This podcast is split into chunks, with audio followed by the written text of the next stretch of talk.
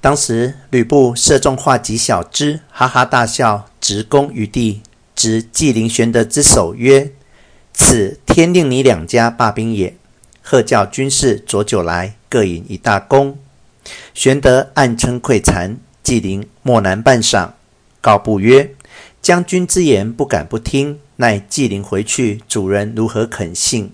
不曰：“吾自作叔父之辩了。”酒又数巡。纪灵求书先回，布谓玄德曰：“非我则公为矣。”玄德拜谢，与关张回。次日，三处军马都散。不说玄德陆小沛，吕布归徐州，却说纪灵回淮南见袁术，说吕布辕门射戟解和之事，呈上书信。袁术大怒曰：“吕布受吾许多粮米，反以此儿戏之事。”偏护刘备，吾当自提重兵，亲征刘备，兼讨吕布。纪灵曰：“主公不可造次。吕布勇力过人，兼有徐州之地，若不与备首尾相连，不亦图也。灵闻不妻严氏有一女，年已及笄。主公有一子，可令人求亲于布。布若嫁女于主公，必杀刘备。此乃书不见亲之计也。”袁术从之，即日遣韩胤为媒，积礼物往徐州求亲。印到徐州见布，称说：“主公仰慕将军，欲求令爱为儿妇，永结秦晋之好。”布入谋于严氏，原来吕布有二妻一妾，先娶严氏为正妻，后娶貂蝉为妾。结居小沛时，又娶曹豹之女为次妻。曹氏先王无出，貂蝉亦无所出，唯严氏生一女，不最钟爱。当下严氏谓不曰：“吾闻袁公路久镇淮南，兵多粮广，早晚将为天子。若成大事，则吾女有后妃之望。只不知他有几子？”不曰：“只有一子。”妻曰：既如此，即当许之。纵不为皇后，吾徐州亦无忧矣。布衣遂决，后款韩印许了亲事。韩印回报袁术，术即备聘礼，能令韩印送至徐州。吕布受了，设席相待，留于馆驿安歇。次日，陈宫进往馆驿内拜望韩印，讲礼毕，坐定，公乃辞退左右，对印曰：“谁献此计？”叫袁公与凤仙联姻，意在取刘玄德之头乎？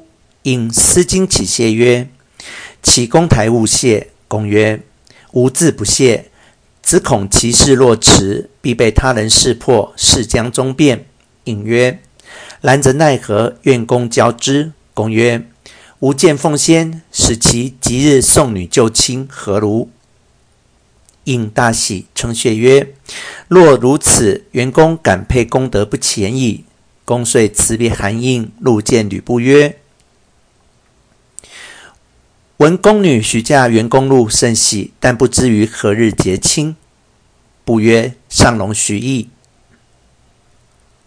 公曰：“古者自受聘成婚之期，各有定例。天子一年，诸侯半年，大夫一季，庶民一月。”不曰：“元公路天赐国宝，早晚当为帝。今从天子立，可乎？”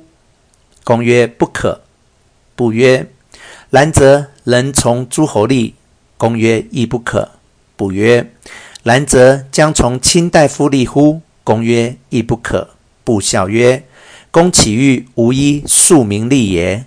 公曰：“非也。”不曰：“然则公意欲如何？”公曰：“方今天下诸侯互相争雄，今公与元公路结亲，诸侯保无有嫉妒者乎？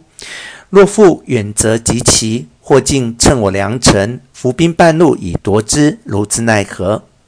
为今之计，不许变休。既已许之，当趁诸侯未知之时，即便送女到寿春，另居别馆，然后择吉成亲，万无一失也。”不喜曰。公台之言甚当，遂入告严氏，连夜具办妆奁，收拾宝马香车，令宋宪、魏续一同含应宋女前去。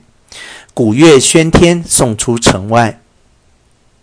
时陈元龙之父陈规养老在家，闻鼓乐之声，遂闻左右。左右告以故，规曰：“此乃叔不见亲之计也，玄德为矣。”遂服病来见吕布，布曰：“大夫何来？”规曰：“闻将军死志，特来吊丧。”布惊曰：“何出此言？”规曰：“前者袁公路以金帛送公，欲杀刘玄德，而公以社稷解之。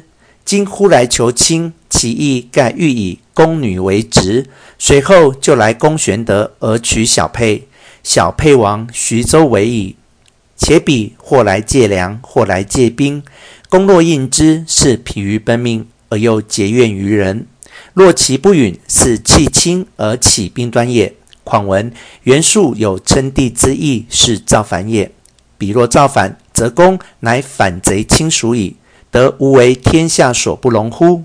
布大惊曰：“臣公误我！”即令张辽引兵追赶，自三十里之外将女抢归。